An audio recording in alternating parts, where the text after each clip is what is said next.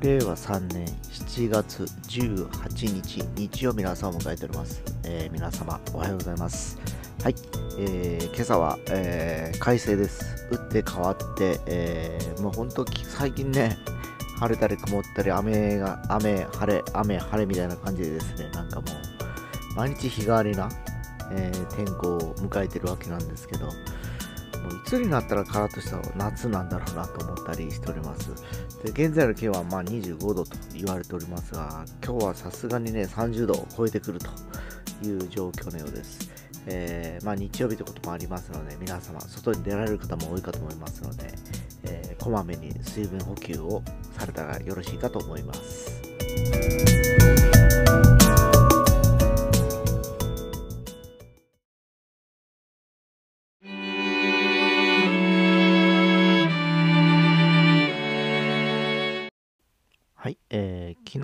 ですね、ここ福岡ではですね、えーヤフオクじゃない、ペイペイドームか、で、えーナンバーショットという音楽イベントが行われております。えーくしくもうちの娘がそこに行って、えー昨日も行きまして、今日も行くということでですね、えーちょっとプログラムを見てさ見させてもらってたんですけど、昨日はね、えーまあ、サンボマスターとか、えー出てたんですけど、あとはね、まあ、あの若手のバンドがいくつか出てるんですけどね、みんな言ってもピンとこない人が多いが、シムとかかな、そのようなかな。ただ、今日のラインナップ見たときに、なんじゃこれっていう感じでですね、僕自身が行きたいなと思うぐらいなラインナップだったんですね。まず、スキマスイッチなんですね。で、そしてバックナンバー。極めつけは小田和正という。なんなんそれはっていうぐらいですね。もうあのーそういうフェスとかじゃなくて単独で晴れるアーティストがですね、えーそのいろんなあのねそのライブイベントに出てくると。いう感じでなんかねこれもコロナの影響かなと思ったりするんですね、えーやっぱりほら一人で動くよりもどっかにそういうイベントに乗っかった方がコストもかからないですしね。えーまああの見入りはそんなないにしてもですねまあゼロよりかはマシじゃないですか。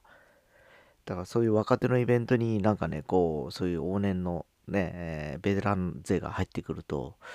えーまあ確かにあの、聞きに行く世代というのは多分今20代前半から30代ぐらいじゃないかなと思うんですね。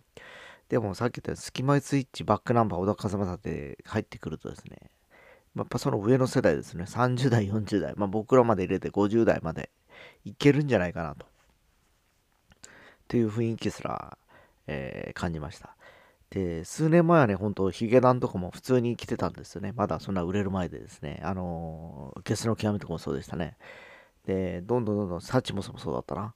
えーだからみんなほら売れていっちゃってですね、もう一人でもライブツアーがやれるような、えー環境で、えスター動いてたんですけど、やっぱほら、去年のコロナからですね、ヒゲダンとかもツアーがこれからって時に、もうほら、できなくなってですね、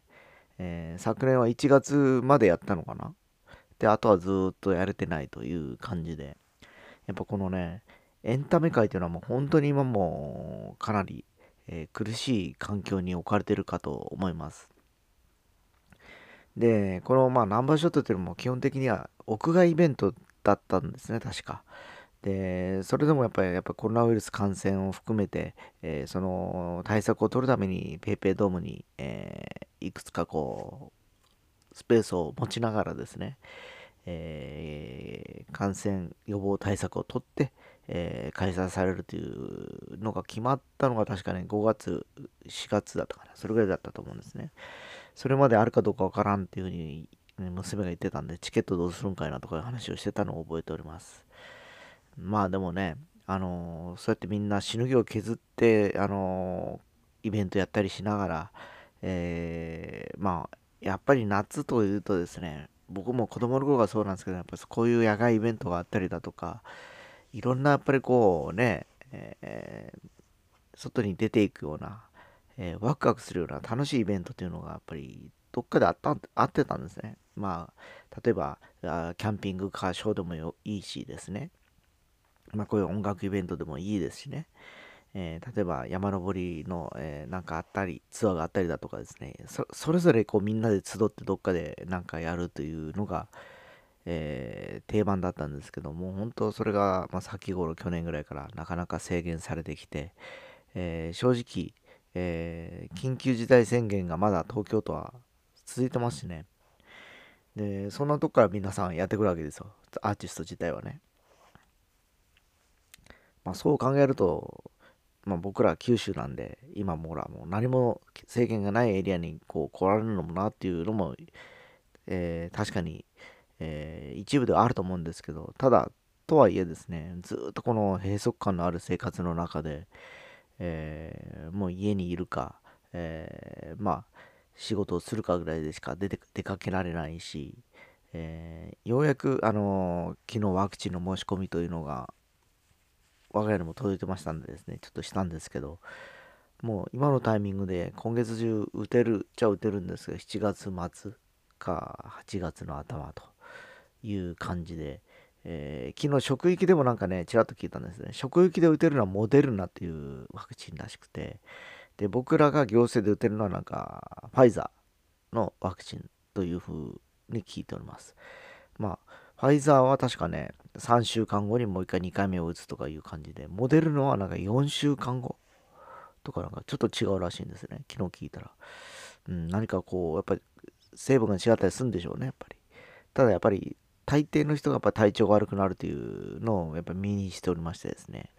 1回目はクリアするんですけど、うちのお袋もそうだったんですけど、2回目やっぱ行った次の日やっぱ熱が出たりしましたんでですね。えー、で熱が出るだけでいいんですけどその翌日からずっとこう下がらない人もやっぱりいるんですよ。そんなことを考えるとですねねなかなかねちょっと僕もまだまだ今健康体だけにですねあんまりその無理して打たなくてもいいなと思いながらも結局予約のタイミングで8月の頭にはもう打つということにはなったんですけどね。すで、えー、にもうオリンピックを始まって終わっちゃってるぐらいですよね僕が打つ頃ってですね。えー、抗体がどうのこうのっていう前に、まあ、あの東京五輪の後にどれぐらいの、えー、感染者数が出るのかなっていうのがちょっと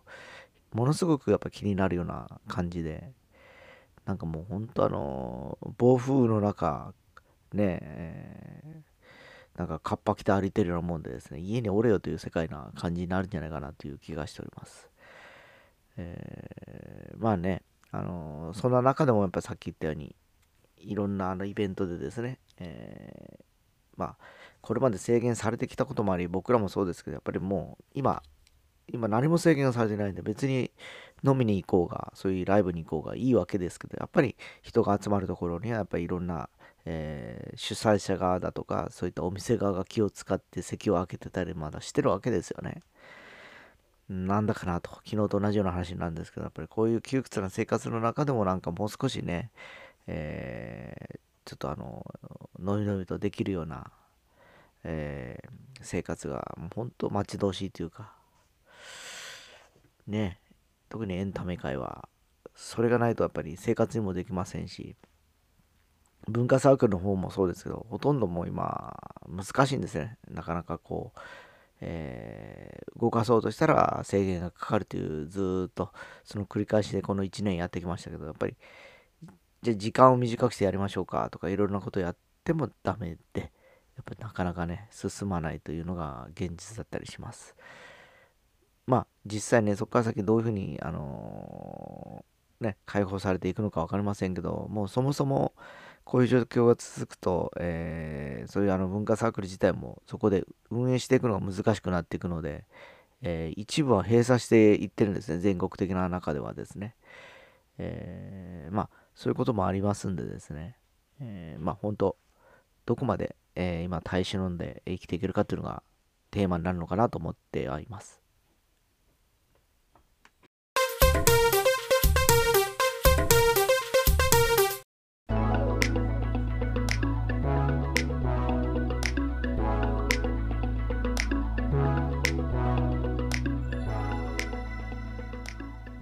はい、えー、つい数日前ですね、えー、アメリカではですね、オールスター戦っていうのがやっぱりあっておりまして、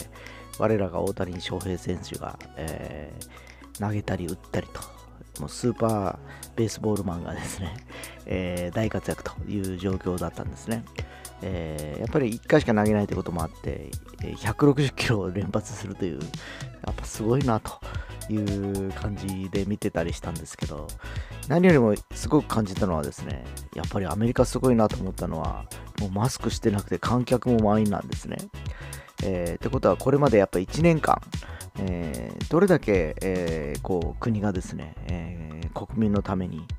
え環境整備をしてきたか、えいろんな手当をしてきたかというのが結果としてやっぱそこに現れてたりするわけですね。で一方日本の、え昨日もオールスター戦あってましたけどやっぱりオールスター戦見るとですね残念ながら満席じゃないんですね。まあもちろんですね、えー、今の環境を考えるとそれはできないんでしょうけど、この1年間のやっぱり時間の使い方の差ですよね。えー、どれだけ日本の技術がどうどこうのって言ってた、えー、80年代、えー、やっぱりアメリカだとかにはかなわなくてですね、えー、多分あの何がすご違ったのかというとやっぱ政治指導だと思うんですね。えー、結局あの振り返るとアメリカはトランプ大統領からね、えー、バイデン大統領に変わったわけですよ。で政権自体はそんなにね、あの日本と変わらないですよね。去年の8月ぐらいまでは安倍さんがやってて、そして菅さんに変わったということなんですけど、えー、それでも同じ状況の中でもやっぱり結果がちゃんと出せてるアメリカと、えー、日本のこの差、まあ、はっきりしていると思います。やっぱりあの政府が、まあ、やっぱり多分必死になってアメリカはですね、えー、国民の感染を抑えようと、えー、した結果だと思うんですね。最初の頃はもう全然あのひどくてですね、日本の方が全然優秀だなとかいう話をしてたのが去年の春ぐらいだったんですね。で、だんだんだんだんアメリカ蔓延していくわけですよ。人数も増や大きいしですね。結果的にあの、えー、太平洋戦争よりも死者が出てるという結果にアメリカはなったらしくて、もうこれはいかんというぐらい重い腰を上げて、ちゃんと手当てをして、ちゃんと保証もしてですね、えー、抑え込んだ結果、ね、もう1年後にはマスクを、えー、別に義務化せずにですね、感染も別に制限せずにそういうイベントができてると。えー、日本も早くそうなってほしいなと思いますね。